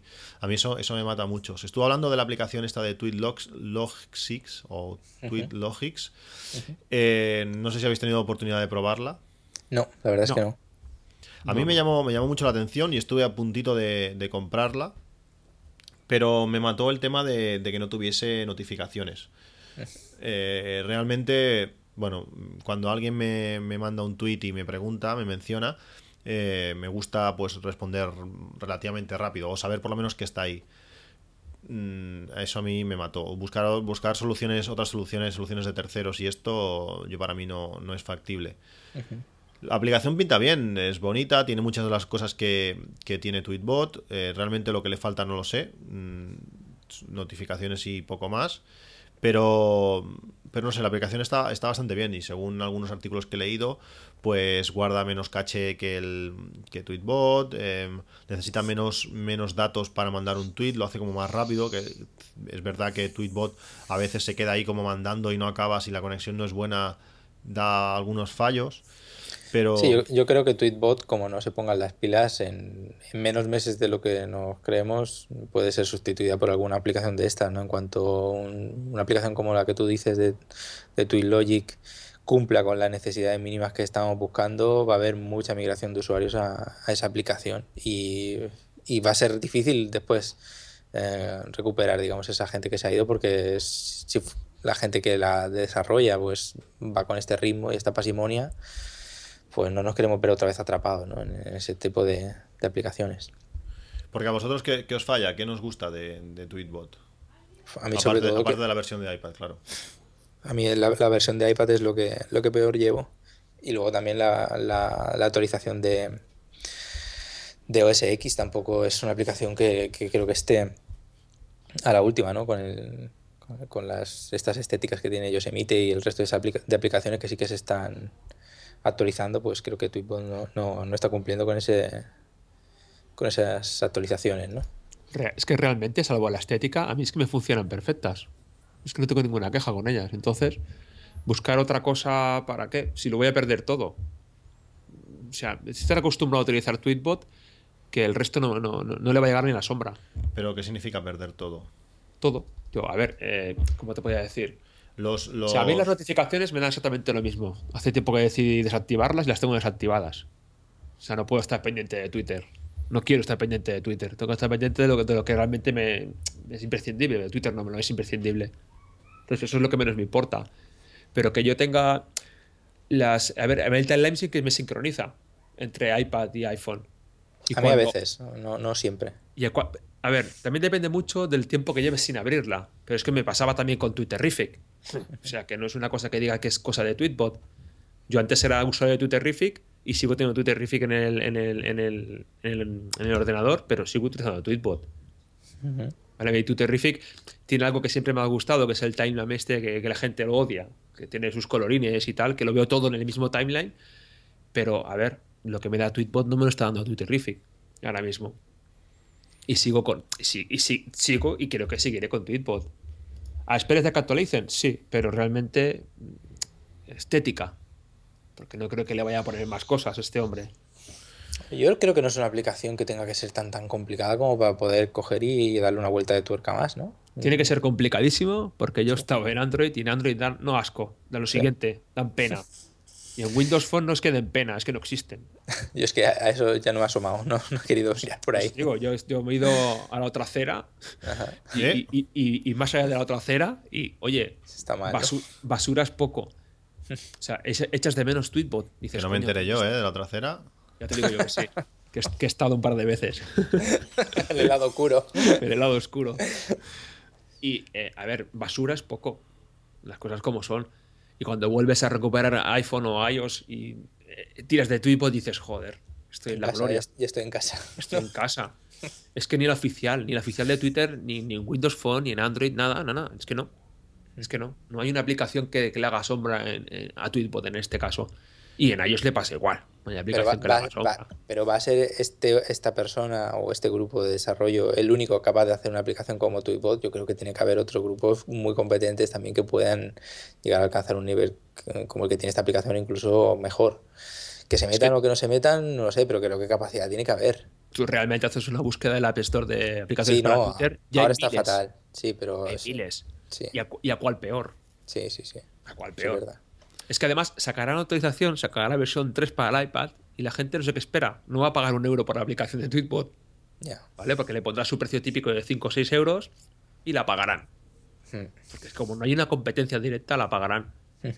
Quizá ese es el problema, a lo mejor, de por qué Tweetbot no se actualiza de forma más rápida, porque no tiene un- una competencia directa, como dices tú, que, que le tire a, a impo- a- que le imponga un ritmo más rápido. ¿no? Nada, nada. No tiene por qué. Digo, yo hace mucho tiempo que dejé de buscarlas, pero sincronización entre timelines, ¿dónde está ahora? Con el Tweetmaker. Ujú. ¿Hay alguna aplicación más que tenga aplicaciones parejas y que sincronicen entre ellas a través de cualquier servicio de sincronización? Es que no. Ya. Bueno, en teoría esta lo hace. el- ¿Pero qué utiliza iCloud? No lo sé, no lo sé cómo. no Cuando, sé quieras, cómo- cuando quieras hablamos de iCloud. No, iCloud no hace falta hablar porque. vale. Miedo. Madre mía. Yo no sé qué, yo digo, no sé qué hacen ni con ni con Yosemite ni con ni con iOS 8 que no. Ya. Yo No. creo que el planteamiento que hicieron con, con iCloud de, de- de dejar que las aplicaciones fuesen la que gobernasen los archivos, creo que ahí el, el pensamiento de eso eh, a lo mejor en teoría parecía muy bonito, pero después cuando uno quiere cambiarse de aplicación, ¿qué, qué haces con esos ficheros? ¿Dónde están esos ficheros? ¿Anclados en una aplicación que, que ahora a lo mejor ha desaparecido o ya no se actualiza o simplemente quiere saltar? ¿Cómo te llevas esa información? ¿Por, por qué se ha hecho preso los ficheros de las aplicaciones? No, pero es que no, no es que le falte una vuelta, es que le faltan 100 vueltas de tuerca. A mí me da muy poca seguridad. Y ahora que esté iCloud Drive y que tengamos una carpeta en el sistema, pues me da más tranquilidad en el sentido de que si hace falta puedo hacer una copia de seguridad y puedes tirar de, de ya lo diré, de Time Machine para restaurar eso de esos archivos de, de iCloud Drive. Eso, Sí, los, ar- los archivos yo creo que no tienen que ser nunca presos de, de- encarcelados por las aplicaciones, porque luego tú ese archivo te lo quieres llevar y tienes que ser libre de, de podértelo llevar de forma fácil. No vale decir, sí, sí, no, te lo puedes llevar, pero tienes que estar aquí tres años dándole al botón de exportar para ir bajándote archivo por archivo, porque eso no, eso no vale, no es práctico y al final decir, no, no, no- no me voy a meter en un sistema de estos que después no, pues, no puedo salir. Bueno, es que no, no, no, no funciona como debería funcionar. No. Bueno, No, pues no sé, no sé, no sé cómo sincroniza, pero digo, hay cosas que, hay cosas que, que- que son interesantes de este, de este TweetLogics que no sé que me gustan. Eh, igual algún Pues- día tampoco son dos euros y medio o poco más. Pero es Digo, que real- realmente, ¿qué es lo que te falla de Tweetbot? La estética. No, no, a mí la estética me es igual. Al final, Entonces- la estética no. No sé, no, no me gusta. Hay, co- hay cosas, por ejemplo, cuando la sincronización me molesta, ¿vale? Después hay cosas como. Cosas que hace bien este ToolLogix, en teoría. Que todo esto hay que probarlo, lógicamente. Que, pues, eh, cuando. A mí me pasa mucho que a veces estoy un día sin leer el timeline. Entonces, antes funcionaba distinto el Tweetbot y te cargaba. Cuando tú le dabas a cargar tweets antiguos. eh, te cargaba y te contaba los tweets que tenías por leer. Ahora no lo. Depende de cómo esté la pantalla. Si está arriba, arriba del todo, si le das a cargar más tweets, sí que te lo hace, pero si no, no. ¿Vale? Pues teóricamente este TweetLogics te permite elegir cuántos tweets quieres cargar en cada recargada, te permite elegir en qué sentido que quieres cargar tweets, si de abajo arriba o de arriba abajo. Por ejemplo, tú estás en, en un tweet, pues quiero cargar los 50 anteriores, no los 50 primeros. No sé si me estoy explicando. O sea, tú puedes cargar, estás, estás atrasado 16 horas pues tú puedes actualizar de la hora 16 a la hora 14. O, por- o quiero, o puedo querer los de los de ahora más los 50 anteriores a los de ahora. El sentido es diferente. Cristian, Dime. eso lo hace Tweetbot también. Sí, lo hace, pero ya no, no te queda los. no te queda contado bien. Sí. O sea, tú mueves el gap que sale ahí en blanco. sí, lo mueves hacia arriba o hacia abajo, pero depende de dónde estés. No, No, te- es que o sea, sale una flechita que te lo indica. Sí, sí, sí, hacia arriba y hacia abajo. Eso, eso ya lo sé. Lo que pasa es que una vez, depende de dónde esté de la pantalla, ya te, solo te dice 50, aunque hayas cargado 200. ¿Me No, él te, va, él te va a marcar como no leídos los últimos 50. Vale. Luego a- partir de que tú vayas sumando, él va sumando. A mí me ha marcado 400. Antes lo hacía, pues a mí no me lo hace ahora. A mí sí me lo hace. Lo A, a mí no. sigue Si, haciendo. A mí no. Si, si no está arriba del todo del todo, solamente me, me los marca los últimos. Pero tiene que estar arriba del todo. Si no, ya no. Y eso me molesta. Y bueno, algunas cosas más, no sé. Ahora no sé, no sé qué deciros. Bueno, tiene, yo creo que es una cosa que tiene que ir un poco con cuidado desarrollador, porque hay mucha gente quemada con... Y va a haber mucha gente que salte, a la mínima te van a saltar. Y es una pena porque la aplicación tiene cosas muy buenas también. Son- A mí hay cosas que me gustan, pero es eso, que no, que no, des- no la abandonen las aplicaciones, que, la, que mantenga un ritmo de, de actualizaciones más o menos... eh, no tiene por qué ser la primera que se actualice, ¿no? Pero, pero al menos sí de... Que no pierda el hilo, vamos. Bueno, esperemos que te oigan Esperemos que me digan. y que vaya actualizando. Ver, No, actualizará, pero serán 5 euros más. Eso será. Bueno, pues no, ahí tiene, ahí- por ahí tendrán los míos seguramente, porque ya digo, yo es que, vamos, estoy- me siento tan cómodo y tan a gusto en él que no, no, no, no busco otro cambio.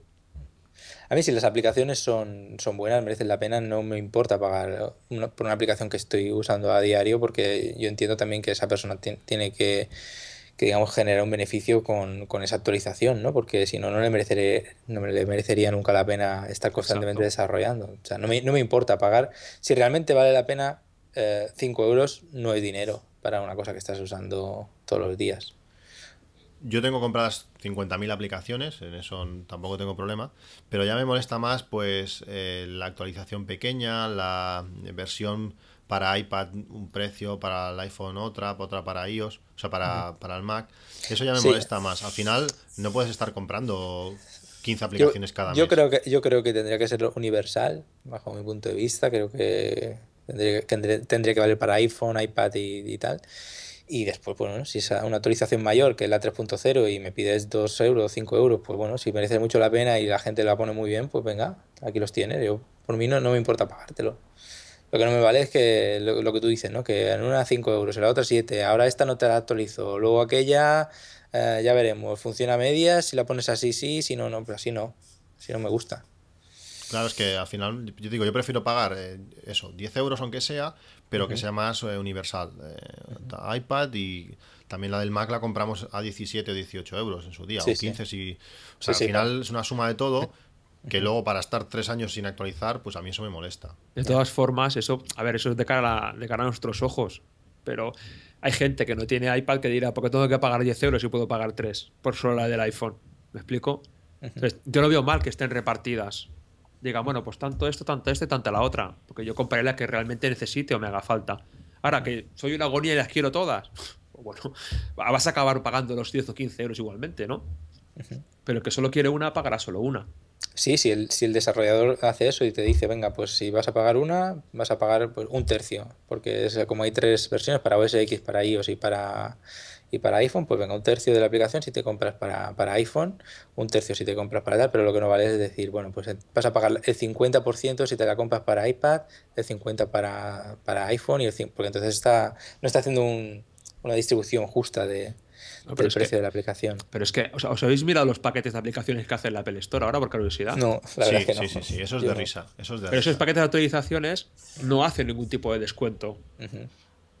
En algunos, casos, en algunos casos sí, pero está la bonita opción de completa tu paquete Que, que te cuesta ca- casi igual. O- no, no. eh, O más. la- por ejemplo, son cuatro aplicaciones de un, de un desarrollador, porque tienen que ser de un mismo desarrollador, Sí. no pueden ser diferentes. Si de las cuatro aplicaciones tienes una, casualmente el descuento es el de esa. Claro. Y entonces es lo que estás pagando el paquete con las otras tres a precio normal. Y dices, pues qué tontería, me las compro individualmente, Sueltas y ya está. porque igual de esas tres hay una que no me acaba de convencer. Si no me haces ningún tipo de descuento, no tiene ninguna gracia. Exacto. No sé, es bueno, es un tema que aún es como lo que se ha comentado ya 100 veces de que la, la App Store es, es- es de risa, que no puedas buscar eh, cualquier otra cosa permite buscar mejor que la App Store. No puedes Sí. buscar ni por etiquetas ni por nada, eso va como, como quieres, un desastre. Encontrar algo es, es una suerte o que alguien te lo diga, si no, es imposible. Sí. Sí, porque no te puedes fiar en recomendaciones tampoco. O otros usuarios han comprado si no se parecen en nada. O sea, tú vas a mirar la aplicación X y vas a mirar otros usuarios que han comprado y sale cualquier otra cosa que no sea relacionada con esa aplicación. Hmm. O sea, no tiene ningún tipo de lógica. Pero bueno, Y bueno, luego otro tema así eh, como, el de, como el de la aplicación de Twitter es el de la aplicación de, de podcast. Bueno. Sí, aquí, aquí igual nos, bueno, no nos vamos a pegar porque estamos lejos, pero con la Biblia hemos topado. sí. Eh, Oscar, yo ya conozco tu opinión, lo dejamos para el segundo. Tú, Eden, que escuchas podcast, supongo. Yo, pues mira, me, me- me voy por, por lo que la gente que, como tú, Cristian, que son los entendidos, pues decís, ¿no? Voy- he probado Pocket Cast, he probado Overcast, eh, Instacast, también la he probado. Ahora mismo estoy co- con Overcast porque, básicamente porque me gusta la corrección que hace de audio, de que te lo pone un volumen fuerte y a lo mejor cuando estoy en la ducha me pongo, tengo un altavoz de esos que se pegan, eh, que están ahora como muy de moda, ¿no? Se venden muy baratos y se pegan a, a la baldosa. Y me pongo ahí los podcasts y claro, si no se escucha fuerte, pues cuando te estás duchando no lo escuchas. Y simplemente por esa característica estoy usando Overcast. Mm, que tenga cosas mejores o peores, pues la verdad es que no, no tengo a lo mejor el nivel suficiente como para, para hacer una evaluación Yo de, de- fiable de estas aplicaciones. Yo también uso ahora Overcast, es la aplicación que uso. Y noto faltar bastantes cosas de, de Downcast, la, la verdad. Eh, visualmente es más bonita, pero yo digo, a mí eso me da igual. Cuando corro, llevo el iPhone casi, bueno, casi no, llevo en la espalda rozando. Bueno, es igual, lo llevo en la espalda y no lo veo. O sea, a mí eso me da igual. Pero, pero noto faltar algunas cosas, sobre todo el tema de, de preferencias, eh, de, perdón, de prioridades. Ahí me molesta la manera que funciona, no es como, como yo, a mí me gustaría. Lo que pasa es que ese- esa mejora de, de sonido es verdad que, que se nota muchísimo. Y luego, sobre todo, la gestión de- del aumento de velocidad. Yo hay podcasts, eh, por ejemplo, el de, el- no sé, el de Milcar lo escucho a 1.7 o 1.8x. Hay podcasts que escucho a 2x y, y es totalmente comprensible. En cuanto has escuchado dos veces un podcast así, eh, te acostumbras muchísimo al oído. Eh, A esa, a esa velocidad. Cuando fui, cuando fui a, a Nueva York, estoy hablando con Fede, se lo decía, digo, "Hostia, se me hace tan raro escucharte a velocidad normal. Estoy a punto de poner allí Overcast para que hablase más rápido. Sí, tiene ese, ese deja esa manera de hablar así a su ritmo, que, que mola mucho, pero se me hace lento, necesito más rápido. Y Sí, si no fuese- y debe si ser no- una cosa acostumbrarse, porque yo lo he intentado a veces ponerlo más rápido, pero, pero me, me pongo acelerado, ¿no? Yo también lo escucho tan, tan rápido digo, "Vale, pero ay, ¿qué ha dicho? ¿Qué ha dicho? Páralo, páralo. Con, con Downcast no podía, ¿vale? Porque lo hacía todo ahí y no se entendía, pero Overcast lo hace muy bien. Y si empiezas por una X, y vale, venga, voy a subir a 1.2 o a 1.5, ya lo verás que rápidamente te acostumbras. Hay podcasts que son imposibles, por ejemplo, en Puro Mac yo lo escucharía a 2X, pero no puedo porque, porque Flavio habla muy rápido.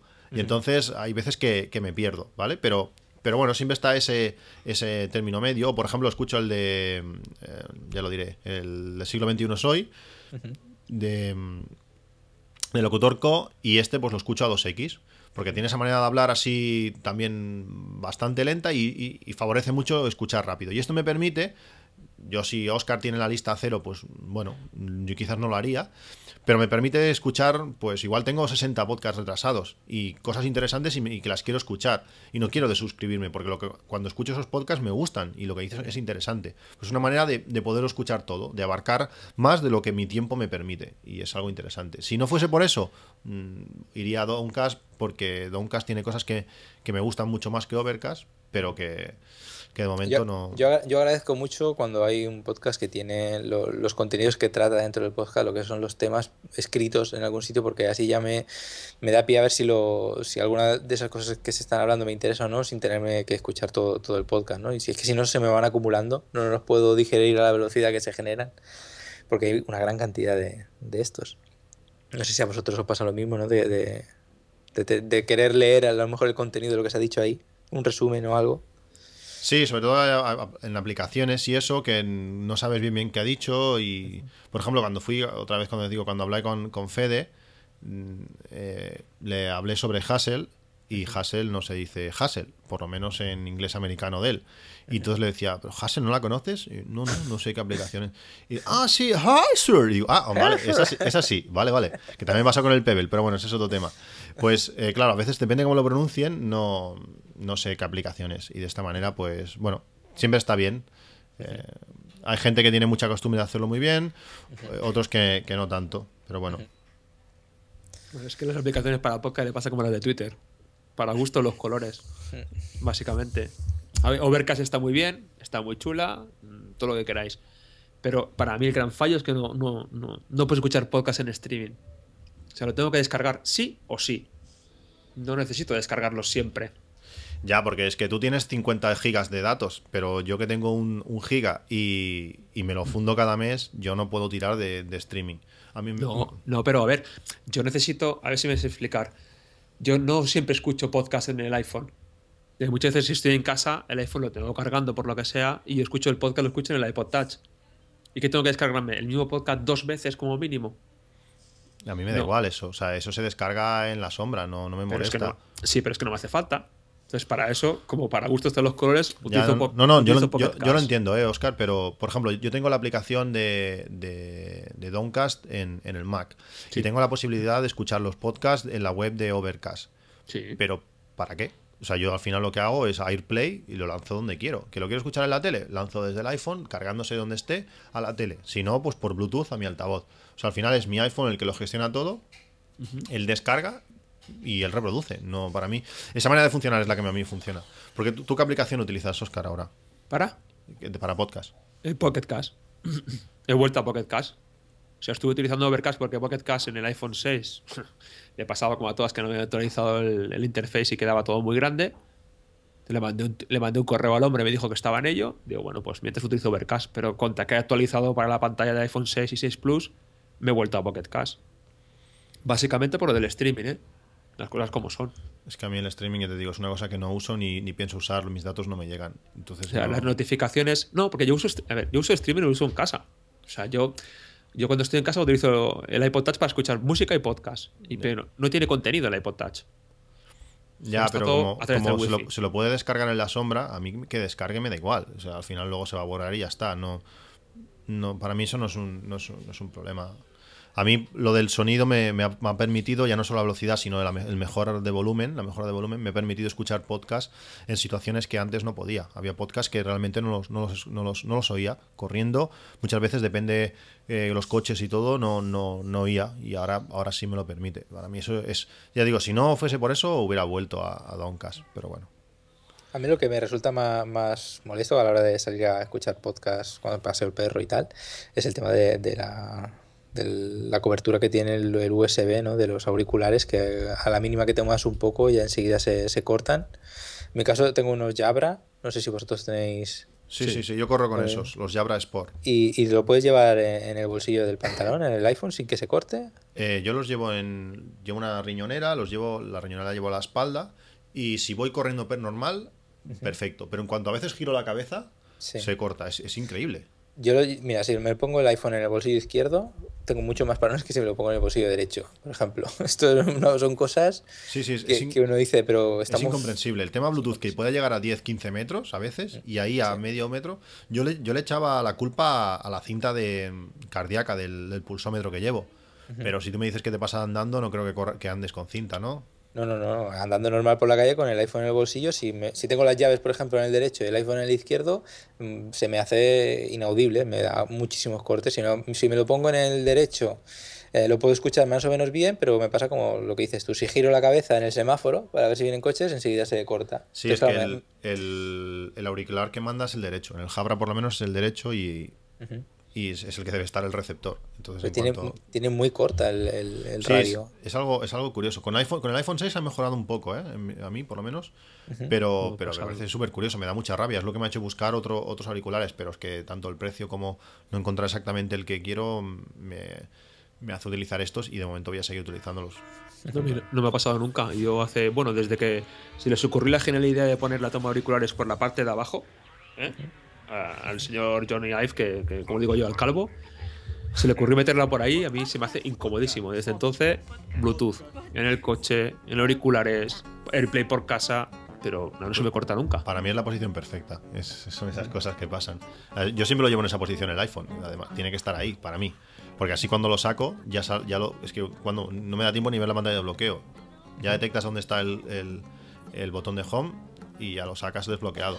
En mi caso A mí es- también, a mí también opino que tenerlo de abajo es mejor que tenerlo arriba, porque cuando lo tengo en la mano y me lo meto en el bolsillo, lo meto hacia abajo. O sea, de cabeza, todo y, girado. y si lo, y, si lo, y si lo tienes arriba, cuando tienes el teléfono en la mano, el cable por su propio peso te tapa la pantalla. Claro, cae. No sé, bueno, es, es al final en gustos esas cosas, son las cosas que pasan. Pues bueno, eh, teníamos más temas aquí en el, en el timeline, en el timeline, en el... Bueno, en, en este guion que hemos hecho, pero yo creo que la cosa se ha, se ha alargado bastante y, y lo podríamos dejar aquí, citaros para, para otro podcast. Hay muchas cosas que quiero hablar con, con Oscar a ver qué cosas hace y, y con Eden, a ver también otros temas que me interesan y que le voy preguntando por ahí en la sombra, por, por Telegram y, y otros sitios. Y bueno, lo podríamos dejar para otro día, ¿qué os parece? Claro. Pues Perfecto. Oscar, si no tienes nada más que decir así impetuoso, eh, lo vamos a dejar aquí. Agradeceros a los dos pues que, hayáis grabado un día más y nos vemos en, otra ocasión. Muy bien, pues muchas gracias por invitarme a mí, que soy nuevo en esto, me estoy estrenando aquí y, espero repetir pronto, a ver si, si no dejamos pasar mucho y hacemos otro en poco tiempo. Y bueno, Oscar creo que está, que está en conferencia ahora mismo. No, ya estoy, ya estoy. Ah, ya está aquí. Ya estoy aquí. Ya plegamos, ¿no? Por lo que he oído. Eh, sí, sí, sí, sí. Si no tienes nada más así interesantísimo que decir, lo dejamos No. para, para una próxima ocasión.